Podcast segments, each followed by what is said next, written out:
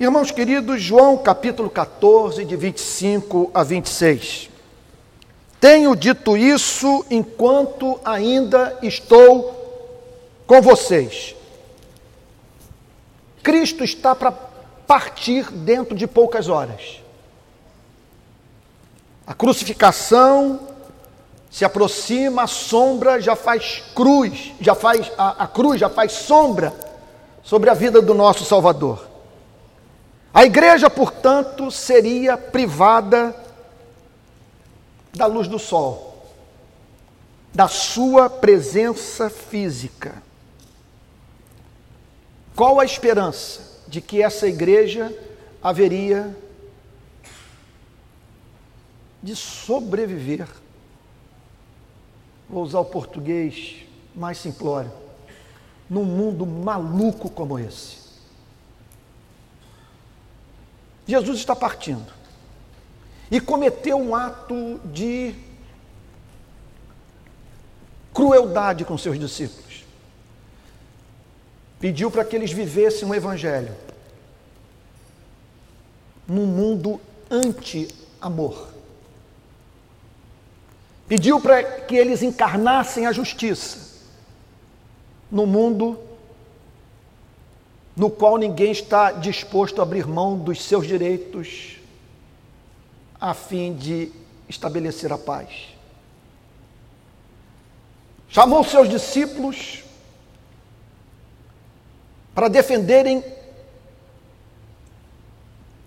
o direito do necessitado, num mundo no qual a defesa do direito do necessitado implicará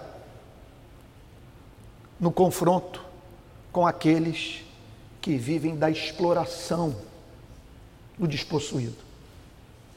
Chamou a igreja para pregar o Evangelho. Num mundo que foge de Deus e que não está nada disposto a ser confrontado com o seu pecado,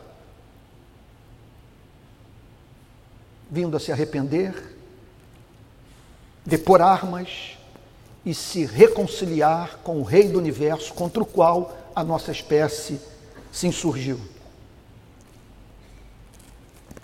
Portanto, a igreja, naqueles dias, composta por uns poucos discípulos, numa nação pobre, dando início a um movimento que era visto como seita de uma religião insignificante, teria que enfrentar um mundo hostil. Entrar em contato com as mais diferentes culturas.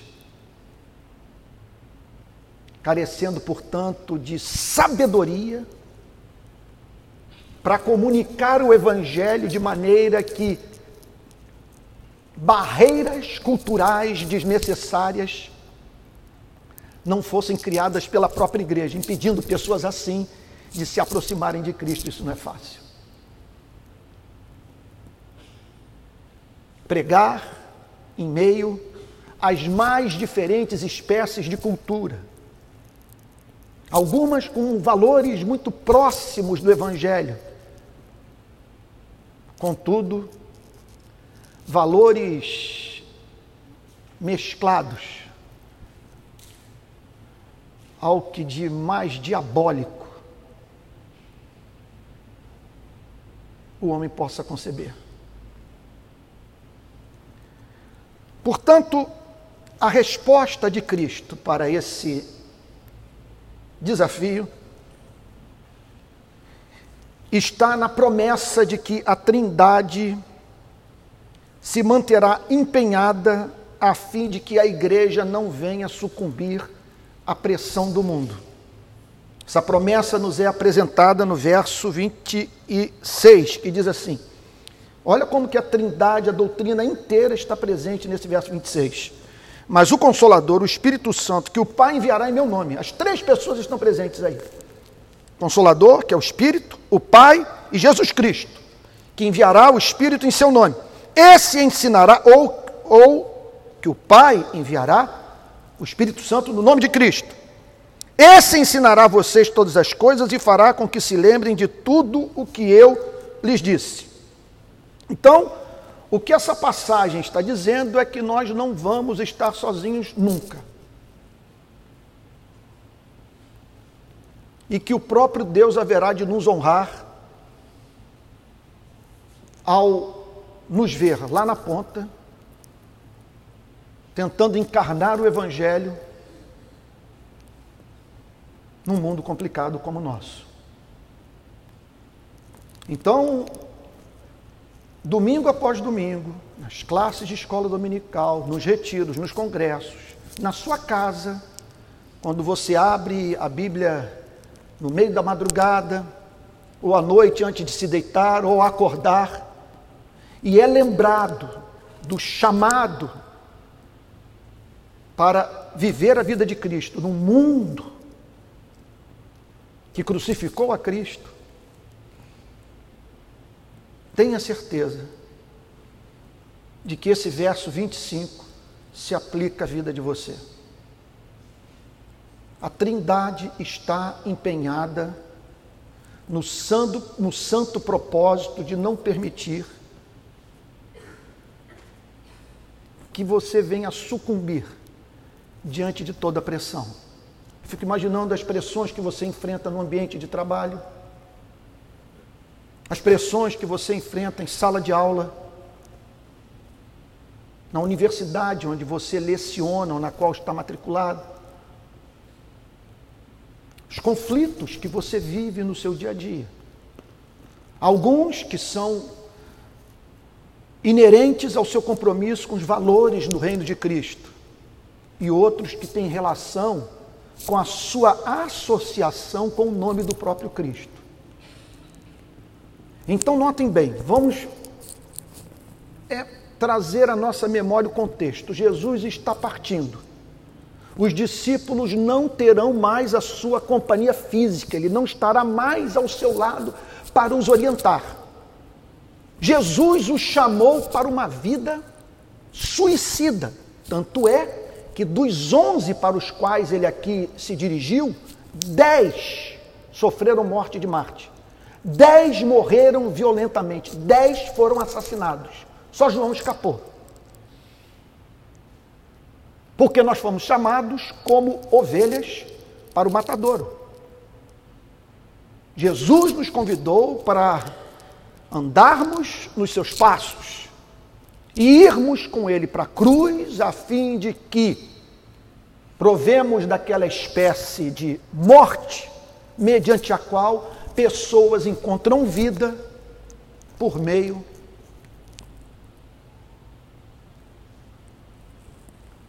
do fim da nossa vida.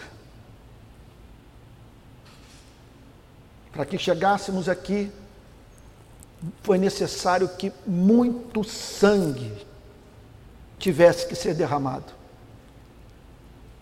A história do cristianismo é a história de um massacre sistemático que os cristãos sofreram ao longo de toda a história da igreja do nosso Salvador.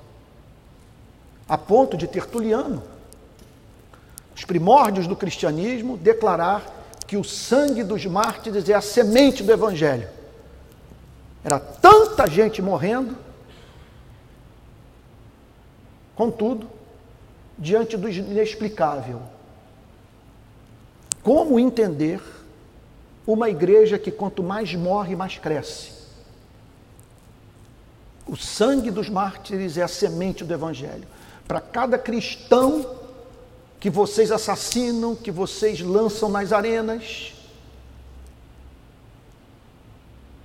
que vocês torturam e matam, a palavra de Deus alcança o coração de dezenas, a fim de que o propósito do Criador se cumpra nesse planeta. Essa passagem, portanto, revela que a Trindade está empenhada nesse trabalho de nos sustentar até a nossa entrada no céu. Contudo, ressalta que o agente dessa operação da Trindade que enxuga as nossas lágrimas, que santifica os nossos corações, que ilumina a nossa mente, que torna a nossa vontade mais resoluta na busca para uma vida de obediência para a glória de Cristo, esse agente é o Espírito Santo. O Senhor Jesus declara: Mas o Consolador, o Espírito Santo, que o Pai enviará em meu nome, esse ensinará a vocês todas as coisas e fará com que se lembrem tudo o que eu lhes disse. Há três aspectos do ministério do Espírito Santo revelados nesse verso 26. Em primeiro lugar, ele é chamado de o Consolador. No original em grego, Paráclito, advogado. Aquele que defende sua causa. Aquele que se coloca ao seu lado para testar a sua inocência. Aquele que o encoraja Esses dias, minha família recebeu o encorajamento da advogada que está defendendo a causa do meu filho. Nas manifestações de 2013, vocês sabem que meu filho Mateus foi preso, acusado de ter apedrejado a Assembleia Legislativa do Rio de Janeiro, num daqueles atos públicos. O que não aconteceu, já disse isso para vocês e sei que não aconteceu, porque ele estava do meu lado. Estamos há seis anos lutando na justiça. Contudo, recebemos recentemente um telefonema da nossa advogada, Ana Paula, dizendo o seguinte: tenho informações seguras que o Ministério Público inocentou o Mateus. Não apenas disse que não há evidência, como também declarou que a sua inocência está mais do que estabelecida e eu estou certa que a juíza seguirá o parecer do Ministério Público. Então, a advogada Ana Paula funcionou como uma consoladora para o meu coração de pai, para minha família como um todo.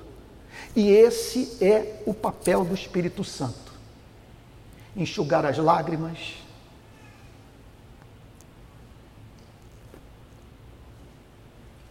derramar perdão por aqueles que nos abandonam no momento da maior necessidade, por aqueles que deliberadamente tramam contra as nossas vidas. É o Espírito Santo que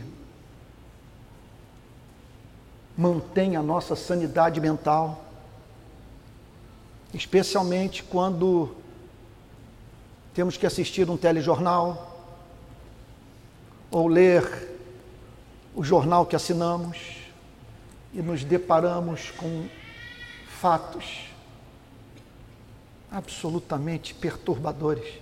Essa semana, o IBGE publicou uma estatística que dá conta 13,5 milhões de brasileiros vivem apenas com 145 reais por mês.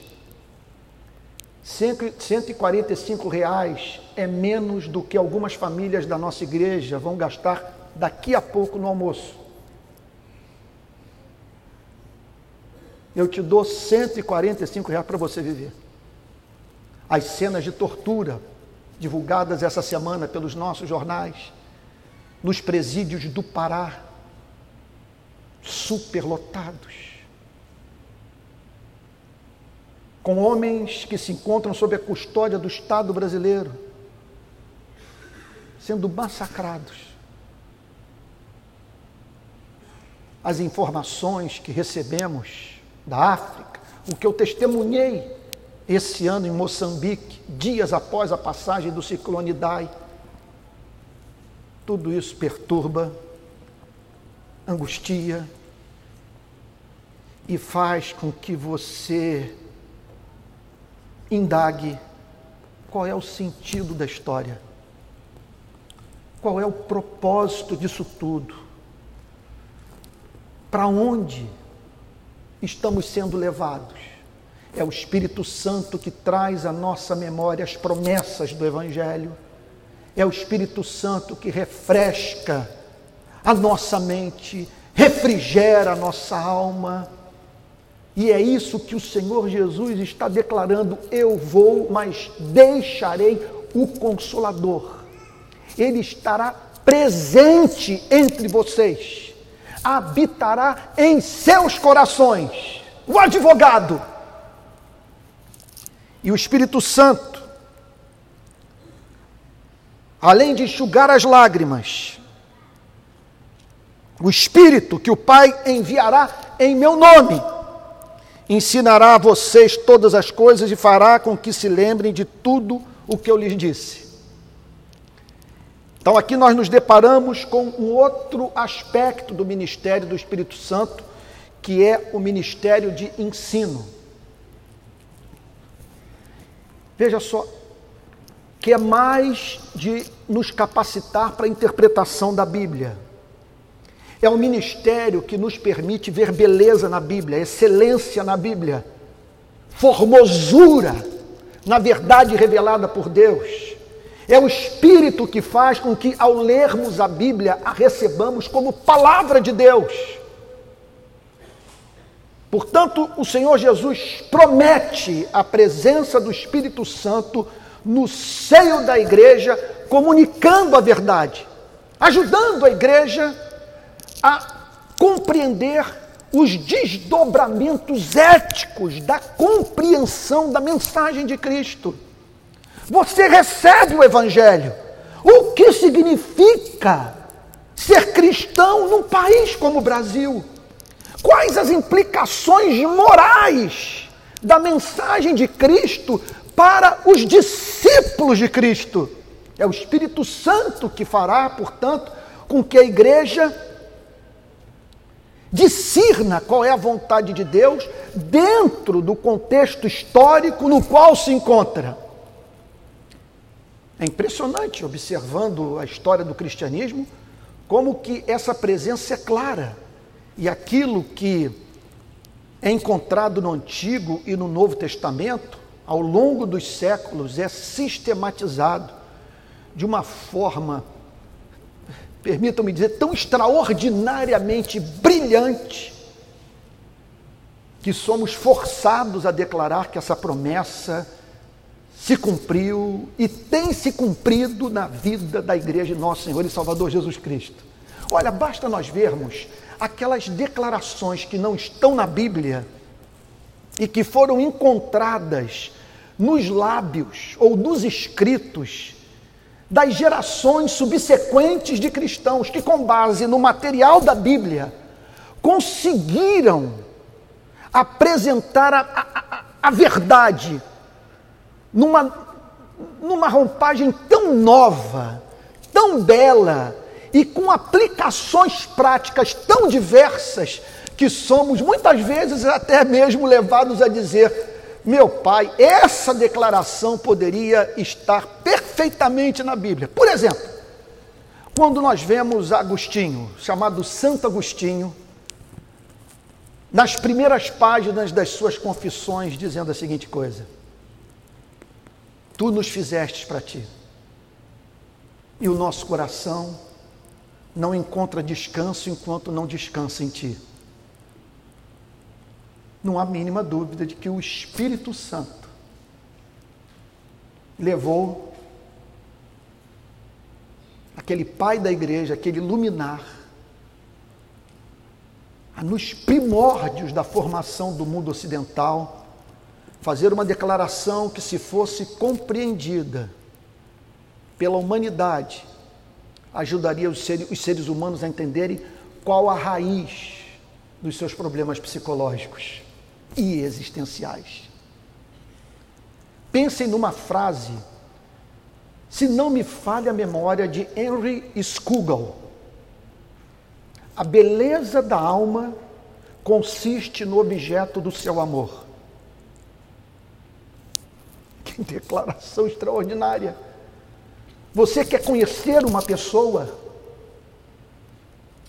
Pergunte a ela o que ela ama. Você quer conhecer a si mesmo?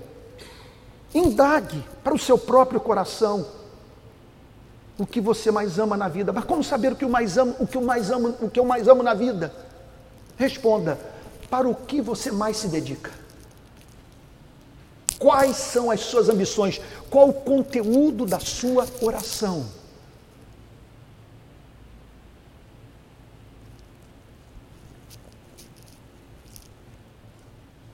Uma outra frase que prova o ministério do Espírito Santo. Eu irei, mas deixarei o Consolador, C.S. Lewis. Deus sussurra na nossa consciência.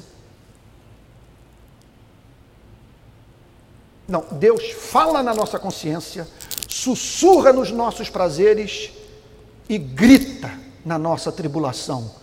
A tribulação é o megafone de Deus para um mundo surdo.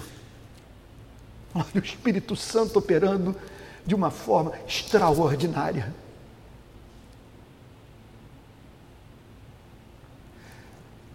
Não há mínima dúvida de que essa promessa se cumpriu no trabalho de sistematização da Bíblia, em especial na vida de um homem como João Calvino. Se você quer entender as Sagradas Escrituras,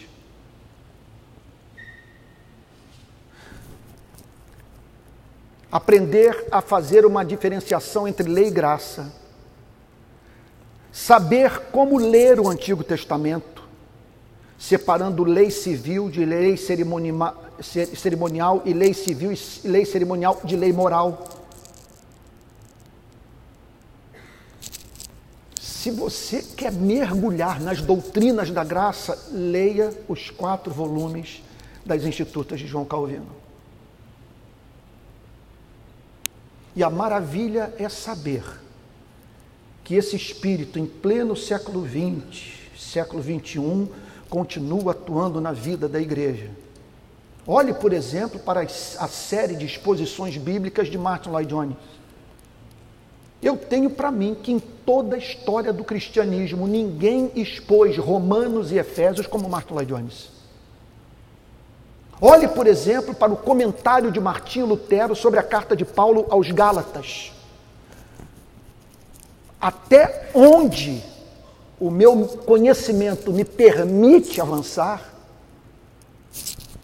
eu declaro que em toda a história do cristianismo ninguém conseguiu falar sobre a graça de Deus, como Martim Lutero, e em especial no seu comentário sobre a carta do apóstolo Paulo aos Gálatas. Esse espírito, portanto, é o espírito que permite à igreja, a partir do conhecimento das Sagradas Escrituras, dialogar com as, as, as, as demais é, disciplinas do pensamento humano. Então é o Espírito Santo que nos permite dialogar com a psicanálise, com a antropologia, com a sociologia, com a ciência política e assim por diante. A promessa foi feita. Portanto, a igreja, se vivesse na mais profunda, radical dependência do Espírito Santo, seria hoje, nesse país, luz para a nossa nação. Os nossos articulistas seriam os mais precisos de escritos mais simétricos e justos, estaríamos em condição de apresentar uma radiografia sobre os males que enfrentamos e que tanto nos infelicitam. Está aí a promessa: eu deixarei o Espírito Santo, que o Pai enviará em meu nome, com base no meu sacrifício com base na obra que levarei a cabo na cruz. O Pai enviará em meu nome e ele ensinará a vocês todas as coisas. E eu que gosto muito de ler, preciso, juntamente com você que é amante dos bons livros, entender que se por um lado é expressão de humildade, e fé na obra do Espírito Santo. Manter contato com a produção teológica da igreja nesses dois mil anos da sua existência após a vinda de nosso Senhor e Salvador Jesus Cristo porque a igreja sempre houve. Havia uma igreja antes de Cristo. Depois de Cristo, a igreja alcança a sua maturidade espiritual. Antes de Cristo, a fé da igreja era prospectiva, olhava para o Messias que viria. Depois de Cristo, esta fé se torna retrospectiva, a igreja é encontrada olhando para o Cristo que veio. E esse Cristo que prometeu o Espírito Santo à igreja, nos chama para valorizarmos a obra do Espírito nesses dois mil anos de operação da graça de Deus no seio da igreja. Eu me lembro de uma discussão que eu ousei ter com o Dr. Russell Shedd no nosso antigo templo. O Dr. Russell Shedd apresentou uma doutrina aqui, numa reunião de domingo à noite, com a qual eu, que sou razoavelmente familiarizado com o mundo da teologia, jamais me havia deparado. O que eu entendi naquela noite é que ele atribuiu muito daquilo que nós julgamos ser obra do Espírito Santo nas nossas vidas à ação de anjos. Ação de anjos. Aí eu ouvi aquilo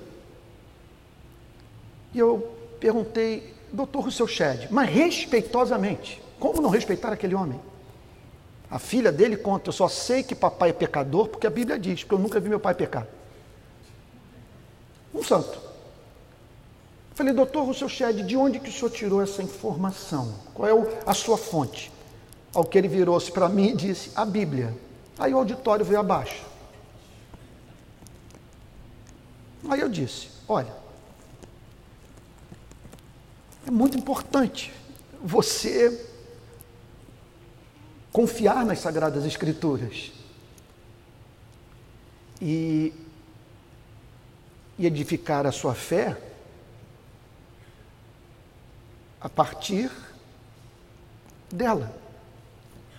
Agora, quando alguém faz uma declaração com a qual estamos pouco familiarizados,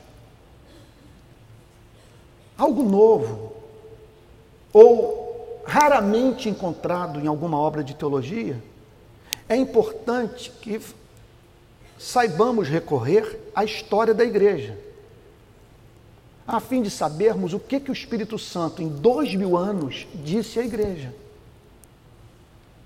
Porque, se eu estou trazendo uma informação nova para a igreja, das duas, uma. Eu sou um gênio e comigo a, igre... a teologia avançou, ou então eu falei uma idiotice. Então, não é falta de fé na obra do Espírito Santo estudar os clássicos, porque nós acreditamos que o Espírito Santo tem operado no seio da igreja há dois mil anos e nós queremos saber o que, que pessoas mais consagradas, mais apaixonadas, mais bem intelectualmente preparadas do que nós, sabe? O que, que essas pessoas é, aprenderam da verdade. Então nós temos todo esse legado. Agora, o que essa passagem está nos dizendo, contudo, é que nós precisamos aprender também a viver do nosso próprio pensamento. O que, eu estou querendo dizer com isso? Não é, uma, não é uma independência intelectual completa, mas sim a convicção de que essa promessa se aplica à nossa vida. Que o Espírito Santo pode agir em nós nos ajudando a pensar corretamente. E não há mínima dúvida que grandes questões nós resolveríamos na nossa vida, questões pessoais, existenciais, filosóficas, teológicas, se nós separássemos tempo para orar. E antes de sermos, de agirmos precipitadamente, correndo para o computador ou para o celular, para registrar numa rede social qualquer o que queremos dizer, pararmos para ouvir o Espírito Santo.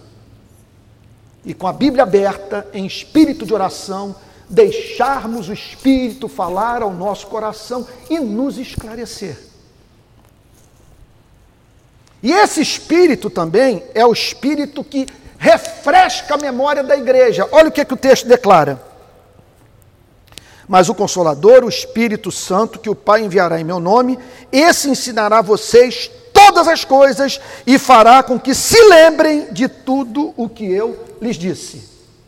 Notem, fará com que se lembrem. Essa promessa foi aplicada em primeiro lugar aos onze. Essa promessa foi feita para os apóstolos. Eu vou lembrar a vocês aquilo sobre o que falei durante esses três anos de convívio íntimo. Isso será trazido à memória de vocês pelo Espírito Santo. Aqui, portanto, nós estamos diante de um dos fundamentos da nossa crença na inspiração das Sagradas Escrituras. Jesus prometeu que o Espírito Santo socorreria os discípulos a fim de que esses tivessem a sua memória renovada, de modo que se lembrassem com exatidão da mensagem do nosso Senhor e Salvador Jesus Cristo e, sendo assim, a registrassem de modo infalível. Os teólogos, é importante aqui que se diga isso, eles dividem essa obra em três operações distintas do Espírito Santo: revelação, inspiração e iluminação. Revelação tem o sentido do Espírito Santo revelar à igreja o conteúdo da verdade. Inspiração é aquela obra do Espírito Santo mediante a qual o que foi revelado é registrado de modo infalível. E a iluminação é aquela obra do Espírito que permite ao crente que está com a Bíblia aberta compreender o conteúdo da revelação que foi registrado de modo infalível pelo Espírito Santo. Então não há mais revelação, não há mais inspiração. A promessa que nós temos para os dias de hoje é que o Espírito Santo nos ajudará a entender a verdade já revelada. O edifício já está de pé, os fundamentos já foram fixados. Quais são os fundamentos? A mensagem dos profetas e a mensagem dos apóstolos. E o que nós precisamos agora é saber o que vamos edificar sobre esse fundamento, se será ouro ou palha. Mas o fundamento já está aí. As escrituras do Antigo e do Novo Testamento. Agora observem. Fará com que se lembrem de tudo o que eu lhes disse. Não é fará com que vocês se lembrem das suas passagens favoritas. Fará com que vocês se lembrem de tudo, porque eu quero que vocês desenvolvam um pensamento teológico simétrico. E não é fato, gente, que esse é o nosso problema? A falta de simetria. Nós vemos igrejas profundamente preocupadas com doutrina, e tudo que elas veem na Bíblia é conhecimento doutrinário. Outras igrejas fazem o oposto, pouco se importam com doutrina. Tudo que elas veem na Bíblia é experiência. E, portanto, vivem numa atmosfera mística, esperando novas revelações, infusões do Espírito Santo.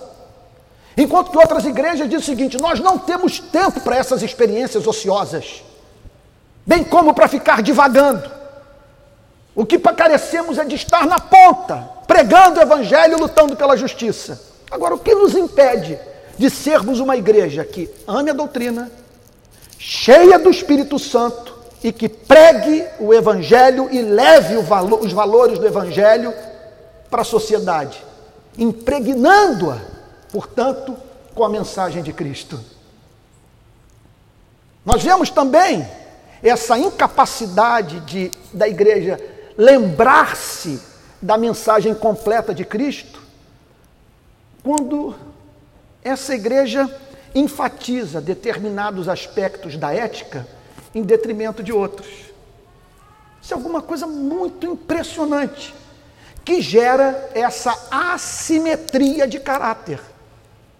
Igrejas, portanto, cujo discurso é totalmente voltado para a família, para a área da sexualidade e do controle do uso de bebidas alcoólicas. De maneira que o cristianismo passa a ser visto apenas em termos de você ser hétero, monogâmico, abstêmio, bom pagador de imposto, enquanto se mantém alheio.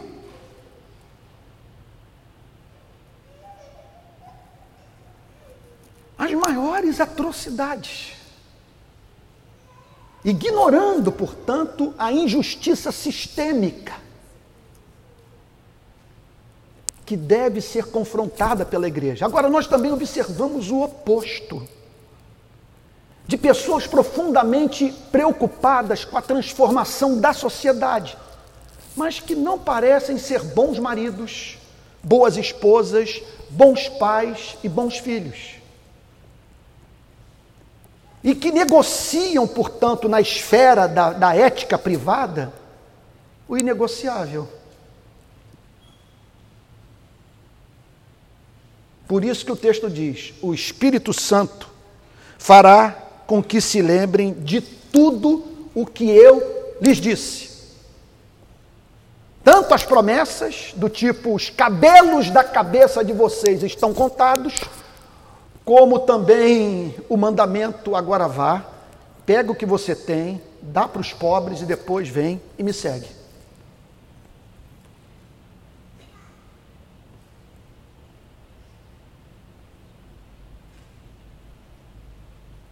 Se é tudo, você vai se lembrar que essa mensagem diz que você não pode olhar com intenção impura para o cônjuge do seu próximo.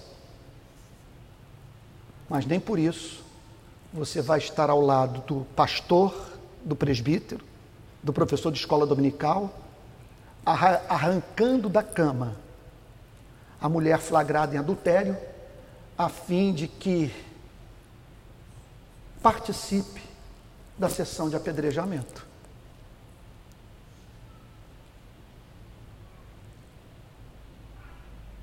O Espírito Santo lembrará tudo o que eu lhes disse. Daí a importância da nossa igreja se submeter. Vou falar isso mais uma vez, vocês me perdoem por ser repetitivo. E num ato aqui de loucura, eu vou dizer para vocês, faltando muito com a modéstia, que a tarefa para a qual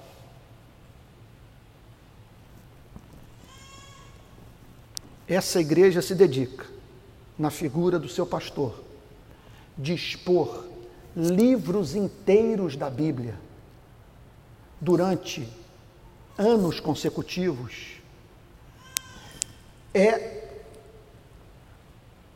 o principal meio para que a igreja seja lembrada pelo Espírito Santo de tudo aquilo que o Senhor Jesus ensinou aos seus discípulos. Observem, por exemplo, hoje. Olha como esse exercício é importante. Lula livre. As redes sociais não falam sobre outra coisa. Eu só vou incluir este tema no sermão de hoje se eu for muito desonesto. Porque a passagem não me dá espaço para incluir esse tema na pregação dessa manhã. O texto está falando sobre o espírito de consolação que vai refrescar a memória da igreja e ensiná-la a sistematizar a verdade e aplicar a verdade à vida. Aplicação. Vamos agora para as consequências práticas e aqui eu termino. Número um, creia que a igreja tem muito mais do que tudo o que precisa para não sucumbir, para se manter viva. E eu não estou falando apenas da instituição, não estou falando apenas da igreja como corpo, eu estou falando sobre você. aqui está o Senhor Jesus declarando: Eu os deixarei, mas o Pai enviará em meu nome o Consolador. Mas, gente, isso significa que nós estamos perante uma fonte inesgotável de vida, de felicidade, de incentivo, de luz.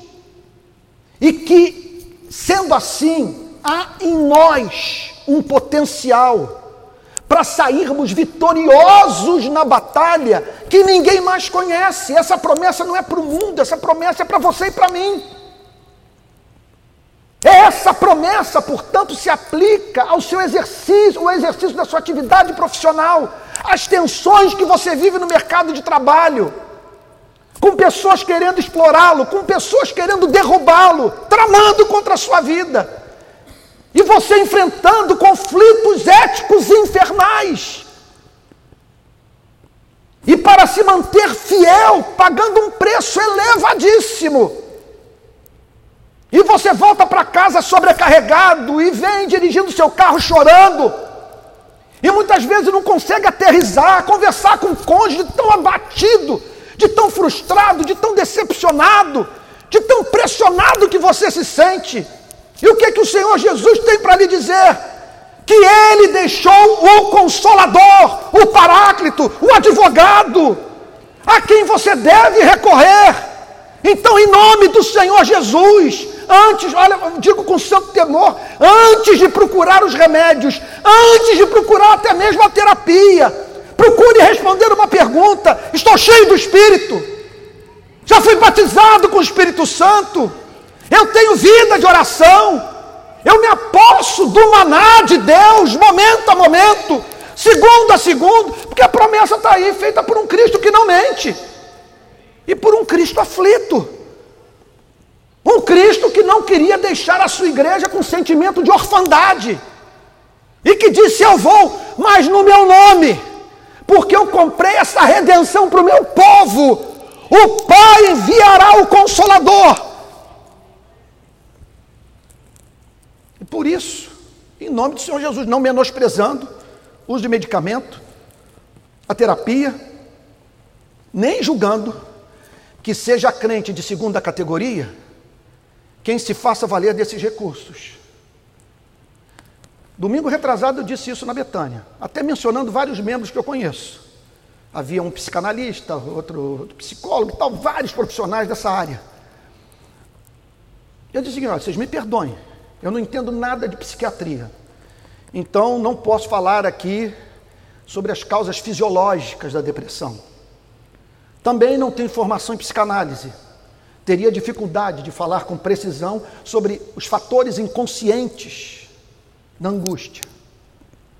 Eu sou pastor, então permita-me falar a partir do meu campo de conhecimento. E dentro da minha esfera de conhecimento, eu me deparo com esse diagnóstico: que pessoas podem estar cabisbaixas porque entristeceram o Espírito Santo. Que a, que, que a menor tribulação para algumas pessoas pode se, config, se, se configurar como o fim do mundo, por essas pessoas não terem vida de oração, não lerem regularmente as Sagradas Escrituras, não buscarem o Espírito Santo da promessa. Aqui está o Senhor Jesus prometendo, mas o Consolador, o Espírito Santo, por que ele é chamado de Espírito Santo? Porque ele não tem parte com o mal e porque ele é o agente da santificação da igreja. É o Espírito, portanto, que sempre o levará no caminho da santificação, sempre o conduzirá na direção da semelhança a Cristo. O Espírito Santo que o Pai, que esse ser doce, que os ama como filhos, enviará em meu nome. Enviará não apenas porque ele ame a igreja, enviará porque ele tem dever moral de abençoar a igreja. Digo isso com santa reverência, porque ele decretou que seria obrigado a abençoar aqueles que seriam comprados pelo sangue de Jesus Cristo.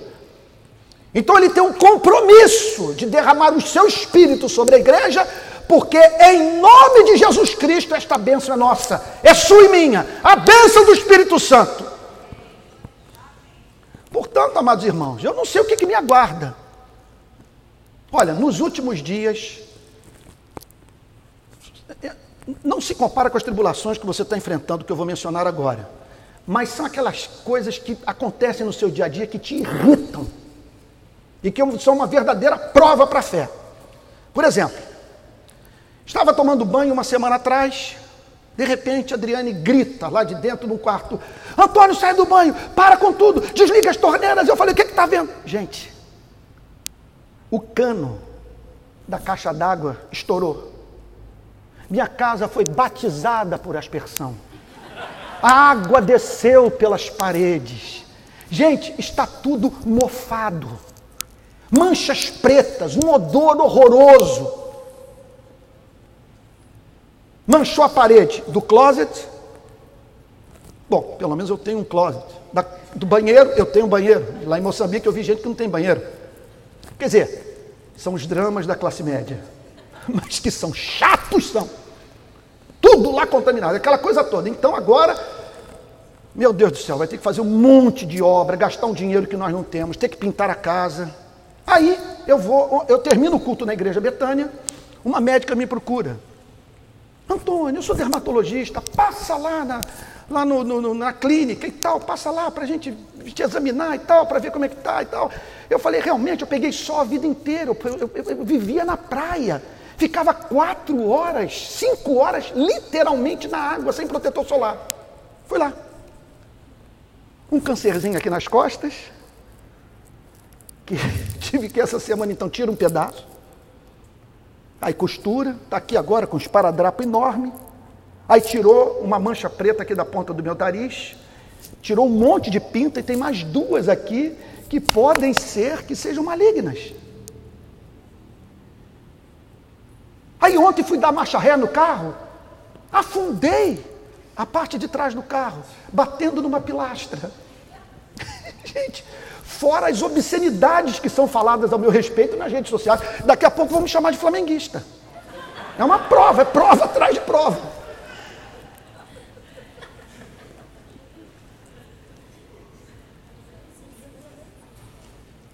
Eu conto tudo isso, é o antitestemunho, né? Amados irmãos, estou aqui nesta, nessa manhã para lhes dar um antitestemunho. Eu quero dizer que eu bati com um carro, que minha casa foi inundada e que agora eu estou com um pedaço da minha pele que foi encaminhado para uma biópsia para saber se eu fiz um câncer de pele ou não. Mas por que, que eu falo tudo isso? Para dizer, não é só com você. Todo mundo passa a prova. É você e o pessoal que toma café pilão. Todo mundo. Agora, qual é a esperança? Eu não sei o que vem por aí. O, contudo, o consolador é meu. Nunca eu estarei, preste atenção. Olha lá, agora vou dar uma de pentecostal. O espírito do Tuca baixou em mim, do irmão que está aqui na reunião de oração na segunda-feira. É aquele mesmo espírito que opera na vida dele, que está trazendo tanta alegria ao nosso coração nas reuniões de oração. O espírito veio sobre mim. Então, meu servo, eis que lhe digo que o Espírito Santo acompanhará por todos os dias da sua vida e que os recursos da graça de Deus para a sua vida sempre excederão em muito as suas necessidades. Portanto, não tema, viva de modo desassombrado. Tudo posso naquele que me fortalece. Que Jesus deixou o consolador. Outro ponto. Busque a sabedoria que o Espírito Santo dá gratuitamente. Ele falou que vai ensinar. E você está lidando com questões terríveis, dialéticas você diz: o que, que eu respondo? Como lidar com isso? Eu nunca me deparei com uma coisa dessa na minha vida. Eu não fui preparado para isso. Essa lição não me foi ensinada no seminário teológico, falando aqui dos dramas dos pastores. Você é na favela, essa experiência que eu vivi com um grande, um mega traficante do Rio de Janeiro. Vai lá, rapaz, se entrega. Eu vou com você para a delegacia. Eu contrato advogado, entrega essas armas, entrega essas drogas. Vamos juntos recomeçar a vida. Larga tudo isso. Ele vira-se para mim e diz: Pastor, se eu atender o seu pedido, eu morro no sistema prisional. E entre morrer aos poucos, eu prefiro morrer de uma só vez. Vão me botar em solitária, eu vou ser torturado. E ele deixou subentendido que com as informações que ele tem, esse é o drama de muitos. Aí você está lá na ponta.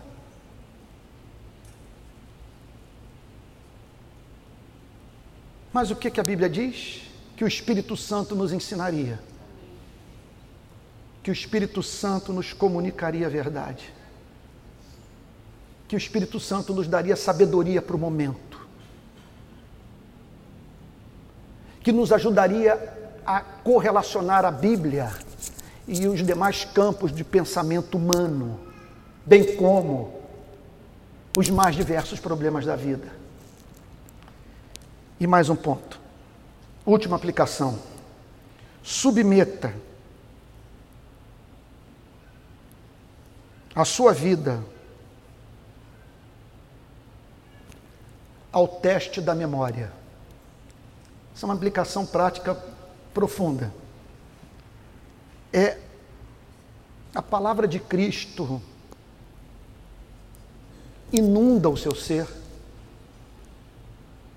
Cristo é o centro da sua vida e você pode dizer que o Espírito Santo tem trazido à memória, à sua memória, tudo aquilo que o Senhor ensinou e não apenas aquilo que mais o interessa, mas também aquilo que o golpeia, que o confronta, que faz com que você peça graça a Deus para poder crer e obedecer?